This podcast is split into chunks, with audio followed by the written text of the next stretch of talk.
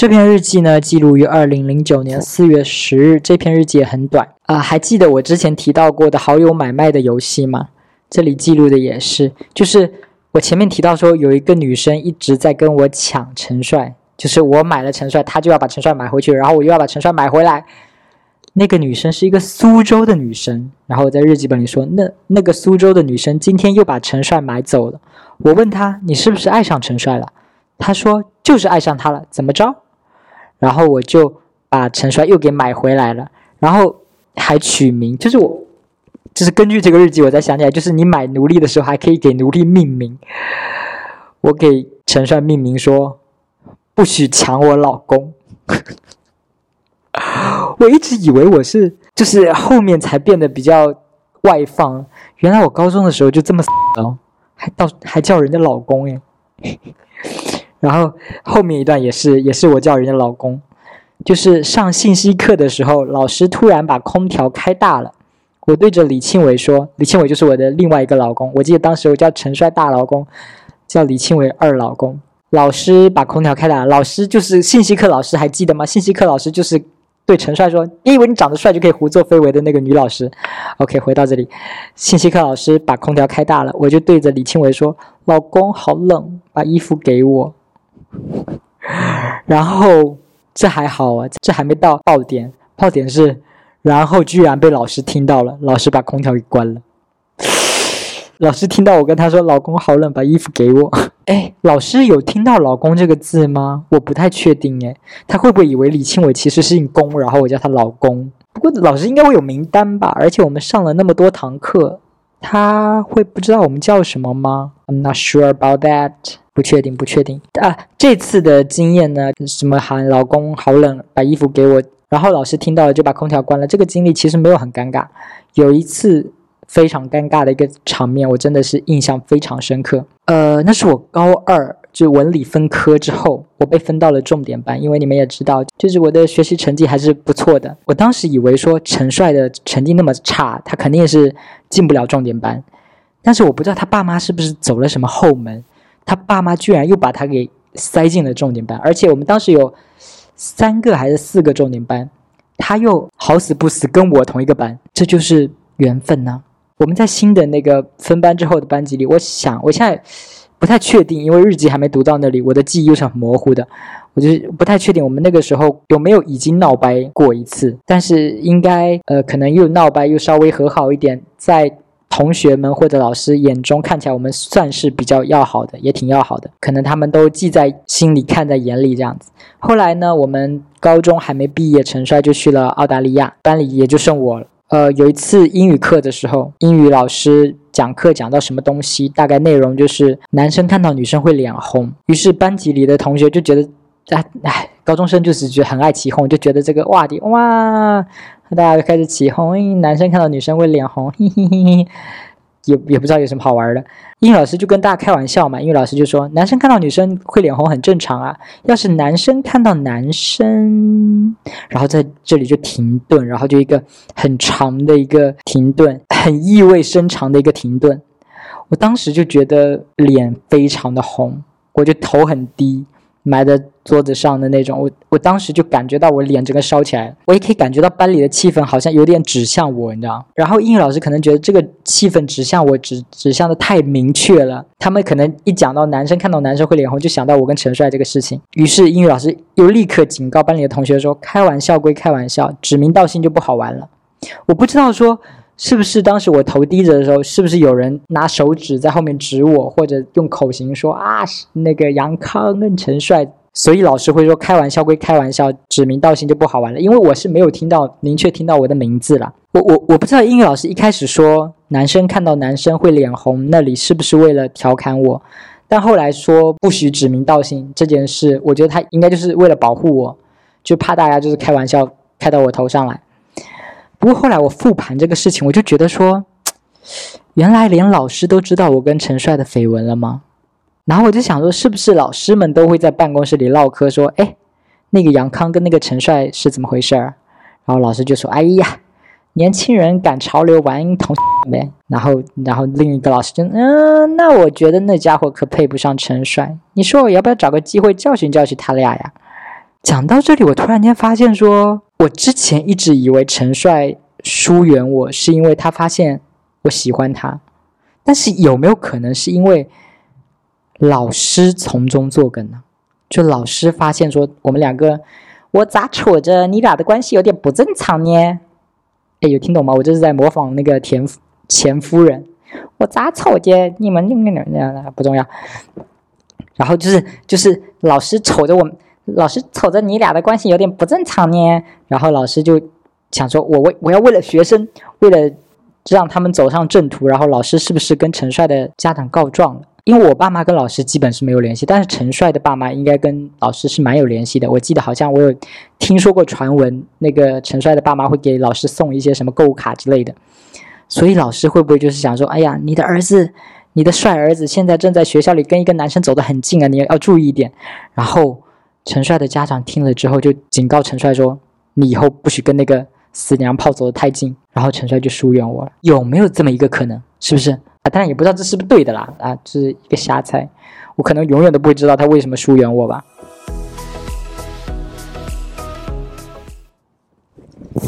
这篇日记呢，记录于二零零九年四月十二日。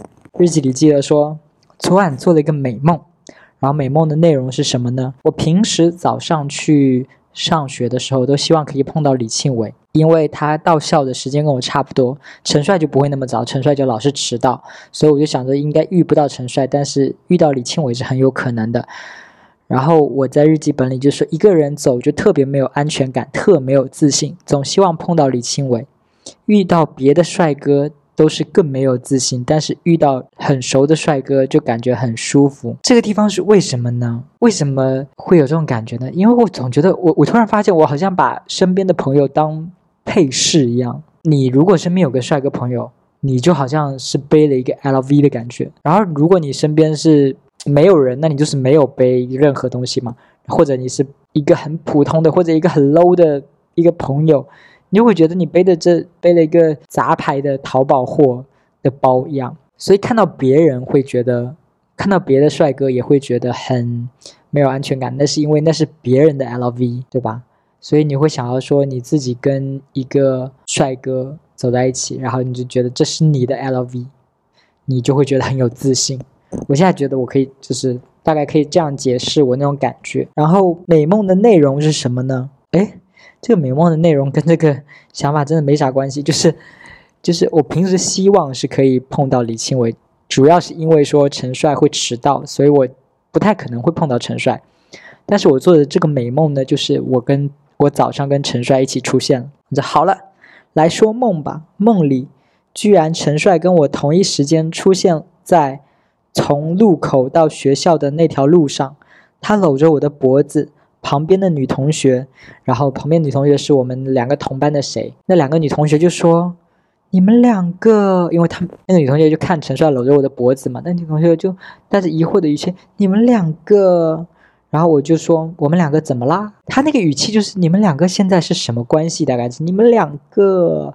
然后我就说：我们两个怎么了？接着就故意示威的那种，用双手抱住了陈帅的腰。陈帅就说：“这是梦里啊，这是梦里。”陈帅就在我梦里说：“同就同喽。”这一个美梦就是说陈帅就是在梦里跟我在一起了，然后还很很勇敢的，就是昭告世界那种感觉。然后另外一个女生同学就说：“我还以为省略号，然后然后笑了。”然后这个女同学以为什么呢？她又在笑什么呢？根据我梦里的解释，我的解读是。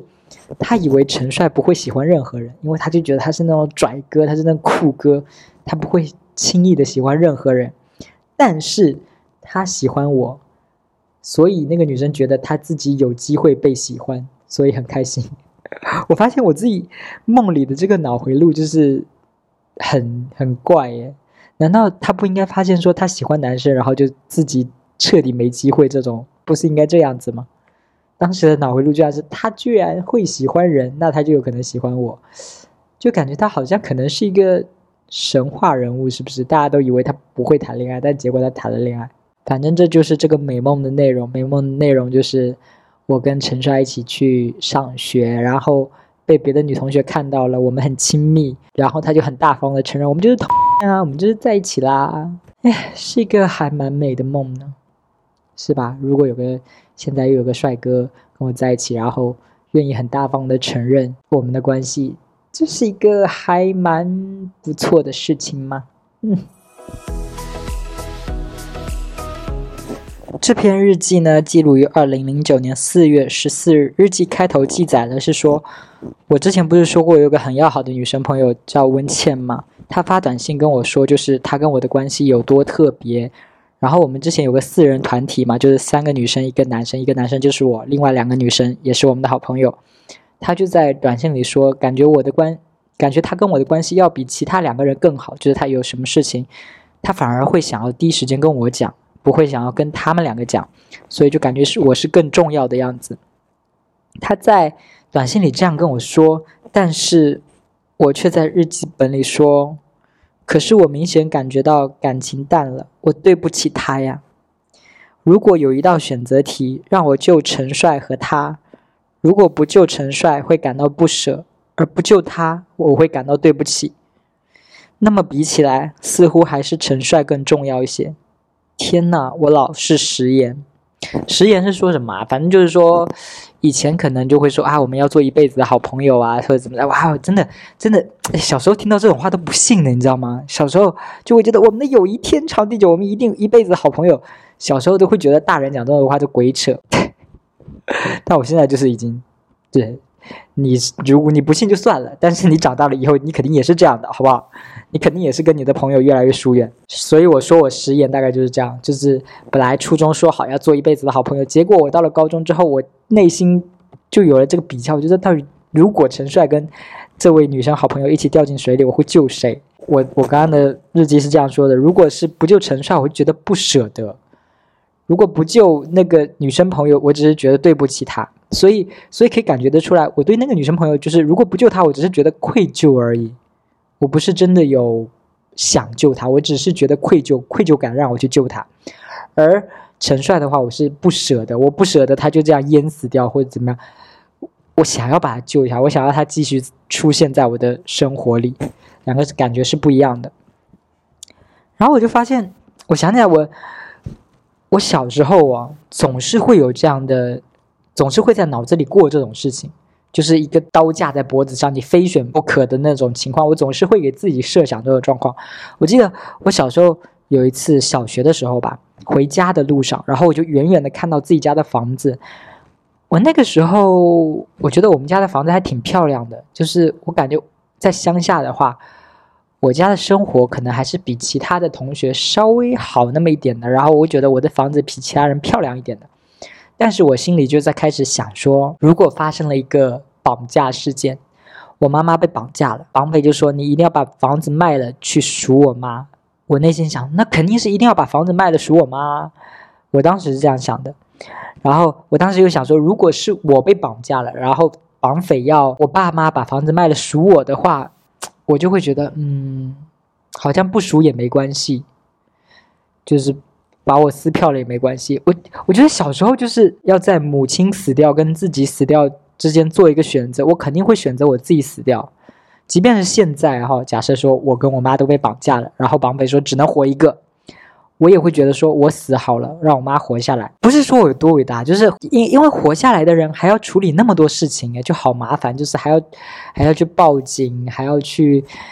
指认犯人，还要处理自己的悲伤情绪，以及失去对，就是如果是我妈死了，那我还要去处理我妈的葬礼什么什么的，然后我还要处理我的悲伤情绪，就是我舍不得我妈，我就觉得很麻烦，还不如就是我死了就好了，就是这也不是一件多伟大的事情哦，就是小时候会觉得死掉并不是一件多么可怕的事情，呃，就是其实现在也不觉得死掉是一件多么可怕的事情。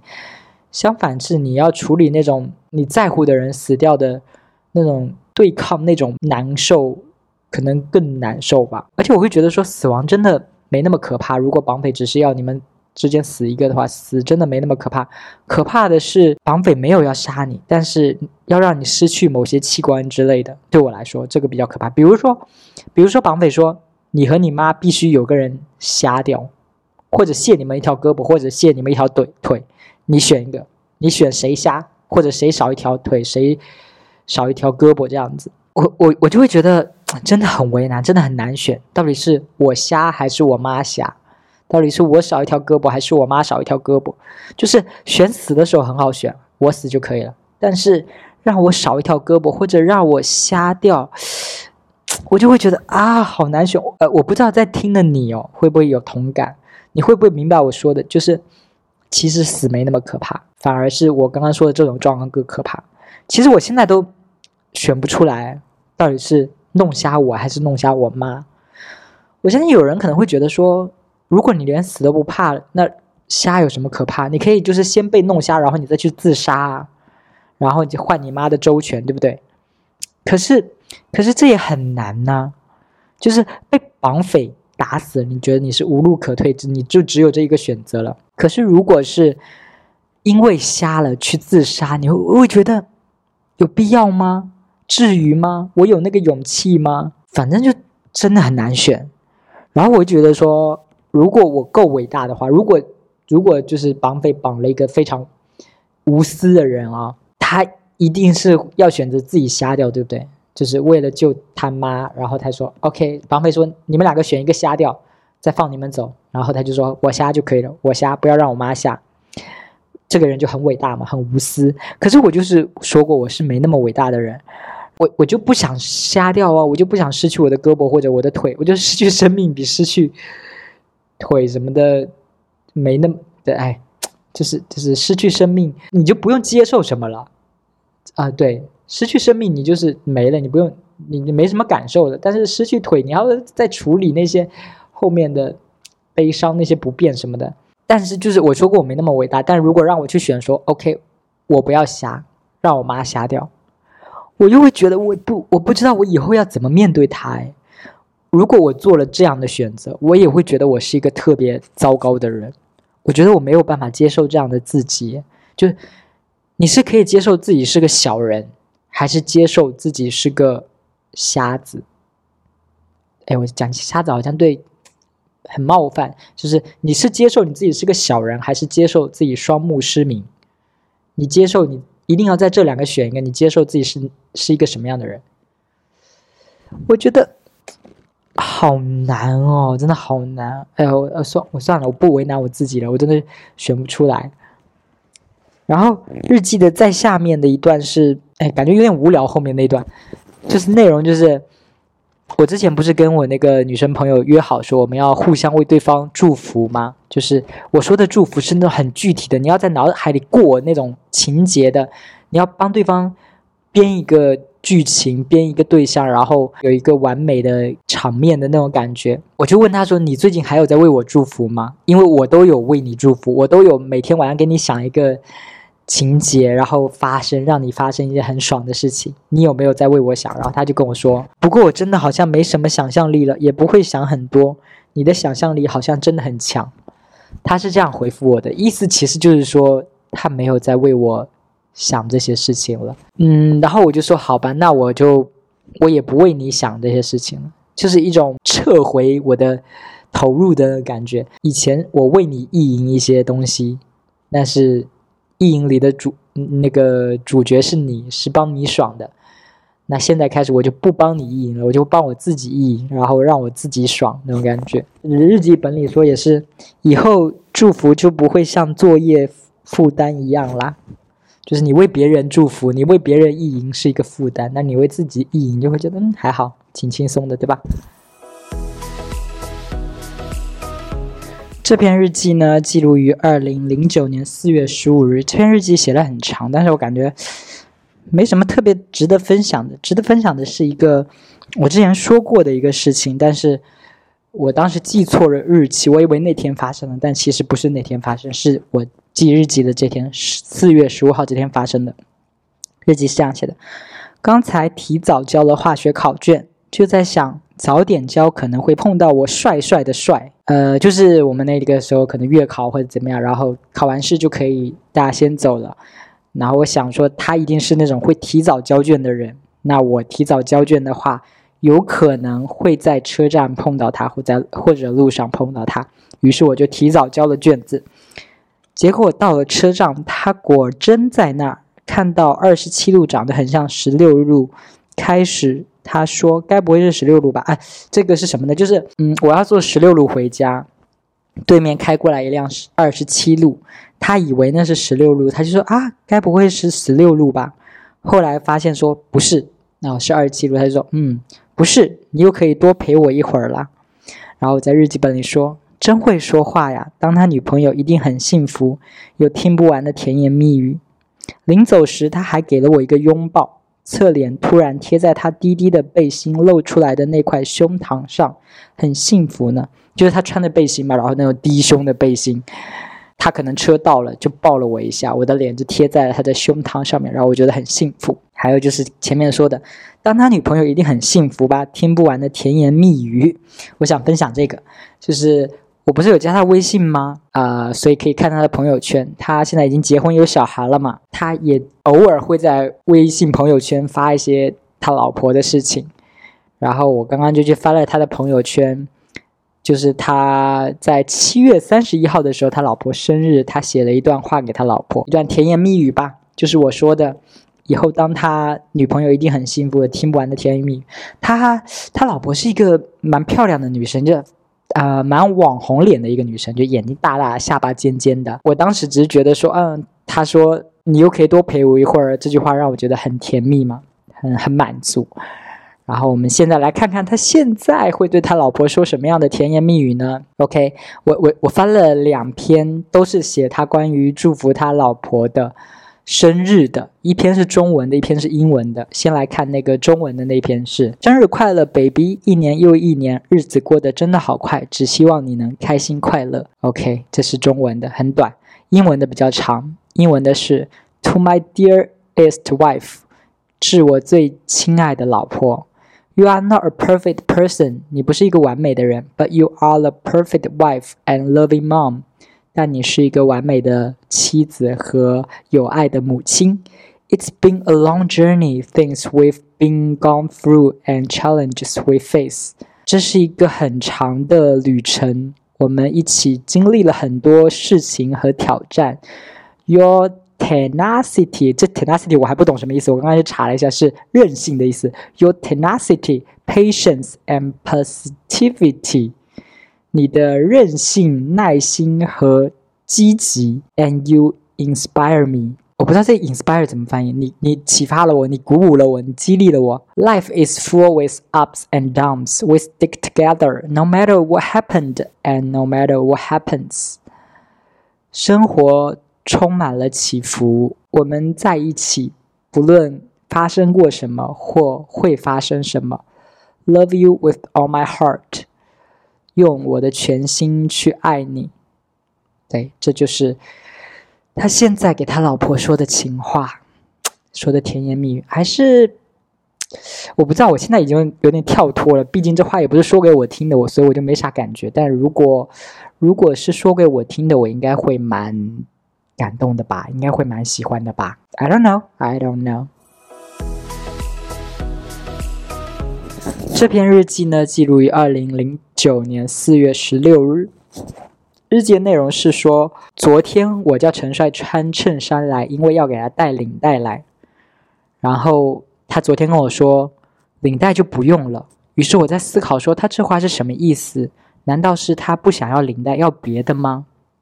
所以我就把我的马甲带去了。这段话是什么意思呢？就是。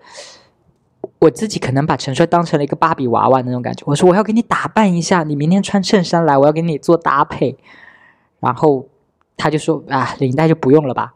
然后我就啊，所以我当时没理解，哎，我现在也没理解。就是这句话可以有很多理解，就是说领带就不用了，就是说你不用给我打扮了，还是说你可以给我打扮，但是不要用领带，用别的。所以我理解成了后者，我理解成说你可以给我打扮，但不要领带。于是我把我的马甲带去了，我让他穿衬衫来哈，然后我说要给他打扮，他就说哎不用了。那其实他可以不用穿衬衫来，直接就是整个就是否定掉我，对不对？但是他第二天确实穿衬衫来了，然后那四月四月十六号是我们考试的时候，我我在日记里写说，早上太早考完了，他也很早就进来了。看着他吃完饭到了班上，我就先为他穿上了马甲，然后领带，其实非常好看。（括号我是这么认为的，就是他的衬衫太长了，让马甲显得太短了。他也许看大家表情里觉得不好看，他又给脱了，只留下了领带。他不穿，我居然有点难过。好诡异哦，好诡异的一个事情，就是一个男生要给另外一个男生打扮，然后在教室里，我给他戴了马甲跟领带，我要帮他打扮，他也很配合我，就就让我就让我把马甲给他套上，然后把领带给他打上，很诡异，很诡异哦。而这就是别人会怎么看？就是当时他一定会觉得，哎，你们这个关系啊，这是怎么回事啊？你是他的。造型师吗？还是怎么样？还是他老婆什么的？哦，说到这个，我突然想起来，说之前不是有个段子说吗？女生会把自己的橡皮筋套在男朋友的手腕上，宣示主权那种感觉，就是哎，你看这个男生手上有手那个橡皮筋，你就知道，哎，it's taken，这这个男人已经有女朋友了。我觉得我这个行为哈，我给他。穿马甲戴领带这个行为就有点像这么回事。就一方面，我是把它当做我的芭比娃娃来装扮，你知道，就是把它装扮成一个我想要成为的样子。就是我觉得帅，我觉得很帅，我想成为那样子，但是我成为不了那样子，你就来当我的芭比娃娃，我来把你装扮成那个样子。另一个就是一种宣示主权的感觉。你看他穿着我的领带，他穿着我的啊马甲，他就是我的人了。嘿嘿嘿。这篇日记呢，记录于二零零九年四月二十日。一开始的时候，记了一个我不太开心的事。刚才坐车回来，倒霉，刚好碰上那个跟李庆伟认识的女生，很高。大家都知道我很矮嘛，所以那个女生又很高，又刚好车太挤，我跟她挤在一起。天呐，那场面真是让我太尴尬了。然后有一个女人问她：“小妹，你好高啊，有一米六吧？”我想，也许是因为我衬得他更高了。他说一米七七，那女人又说：“哇，你都还没穿高跟鞋，而且才十七岁耶，一定还会再长高的。”就是那种场面，你知道就是我一个很矮的男生跟一个很高的女生站在一起，然后隔壁有个大姐、阿姨之类的女人吧，就在那边夸那个女生说：“哇，你好高，你以后还会更高。你现在一米七七，你以后还会更高。”然后。我作为一个矮子，我在旁边听着这句话，我就是无地自容。就是你我我要怎么反应？装作没听到吗？对我应该装作没听到。我应该大概当时的反应就是装作没听到。OK，就是大概一个这样的事情。然后接下来日记谈到了一个关于分班的事情，因为呃我还高一嘛，高二的时候大家文理分班。中午的时候，李庆伟说如果分班，他想跟卢俊阳一个班。然后我在日记本里写说，我就知道，我把他跟陈帅当成我最好的朋友，可他有个卢俊阳，陈帅有个谭永恩，就是，哎，我怎么老发生这种事啊？我老是把别人当成最好的朋友，结果别人都不把我当成最好的朋友。但是后面日记有补一下，你知道，虽然他后来又说要走后门跟我一个班，但我应该没有问过陈帅这个问题啊，我有问，我问陈帅说，如果分班后不在同一个班，你见到我会不会就不说话走开了？我觉得我问那个问题应该是很诚恳的，然后就是带着那种 puppy eyes，就是很伤心、很很难过的那种期待的眼神看着他。如果分班后我们不在同一个班，你见到我会不会不说话就走开了？然后他就开玩笑说：“嗯，也许会吧。”我说：“也许。”他说：“嗯，那肯定会。”就他就是开玩笑，就是说啊，那我就不理你啦的一种那种感觉。但我就想。那种感觉哈，其实还蛮残忍的，对不对？你高一就要面对一个离别这种事情，就你可能在那个班里有很很好的朋友，结果你们就要分开了。然后分开之后，你会看着他在新的班级有新的朋友，有新的生活，慢慢的就把你冷落了。哎，我我在这里我想分享一个我自己的感受，我我发现就是说，离开的人永远是高一级的，跟分班这个情况就不太一样了。分班就没有什么。主动离开，或者是就大家都是被安排的。但是有的时候，因为我现在在厦门生活好多年，然后我在这边读大学，然后在这边毕业，刚毕业的时候，其实有有不少同学都选择留在厦门，可是就是经过时间的，我不知道是家庭的压力还是他们自己的内心想法，很多人就是慢慢的就有的回老家啦，或者换一个城市去别的地方，就是经历过大家离开，经历过不少的朋友离开这种事情，我就发现。主动选择离开的人，通常都不会太难受，就是被留下的那个会比较舍不得。我就想起九六零哦，就在我们没绝交之前，我们就老是一起约出来吃饭啊、聊天啊、散步啊。后来他大学毕业了嘛，我们是同一个校友，但我比他早毕业大概四年吗？好像四年，我比他大四届，所以就是他还在学校期间，我们经常约出来。吃饭什么聊天什么的，后来他毕业了嘛，他就是要选择说留在厦门还是离开。后来他就是去了广州工作，我会觉得蛮舍不得的。嗯，然后我最近又有一个朋友，他在做小红书的博主，然后他就想要去乡下生活，去拍乡下的一些东西，可能想要走那种李子柒的路线，拍一些田园生活。他就是那种很爱田园生活的人啦。那我自己就是一个很爱城市生活的人，我发现我自己是这种，他就是那种很喜欢那种很原始的那些东西的那种人。他最近就是在觉纠结说他要不要回乡下去，因为他做小红书，反正他接广告在哪里都可以接，没必要在城市里生活，而且在乡下他有更多素材，他还可以拍到节令这种东西，就是就是我觉得这个点蛮有趣的。就是之前我听别的播客也有听到过这个观点，我觉得还蛮有意思，就是。你在城市里的话，你不会感觉到明显的节日的氛围，就一些什么冬至啊或者端午啊，你就是买个粽子或者吃个汤圆就结束了。但是如果你回到乡下去生活的话，那个氛围会更重，然后你会感觉到说，哎，一年一年在过，然后这个节日你要做的准备更多，你有感觉你是在真正的过那个节日。然后作为一个小红书博主，他他可能很需要这样的更明确的一个。过节的这样一些生活，反正 anyway，他就是想回去嘛。虽然他还没走，但是我想说，我我有跟他谈谈论过这个事情。我会觉得说，你如果考虑好了，你觉得那样更好，你应该走。但是我内心里是舍不得的，我就觉得，哎呀，那以后又少了一个人可以一起约出来这样子。但是我自己其实也是一个要离开的人。我自我最近在学日语，然后我就是想争取这几年可以。去日本生活，呃，然后我发现说，作为一个离开的人哦，就是你，你如果是一个离开的人，你通常不会对你的旧朋友有什么不舍，因为你会被另外一种情绪淹没，你会对新环境的那种陌生，你会感到不安，然后你也会觉得说，新的环境可能会给你带来新的生活，会有新的朋友，你是一种感觉你的生活在变好的状态。离开的人会通常会觉得自己是一个变更好的。状态，但是被留下的人，他其实就是过着跟原来一样的生活，还少了一个朋友，所以被留下的人通常都会比离开的那个人更失落。对，这就是我的一个结论，这是一个小观察。离开的人啊，被留下的人通常都会比离开的那个人更失落。这样。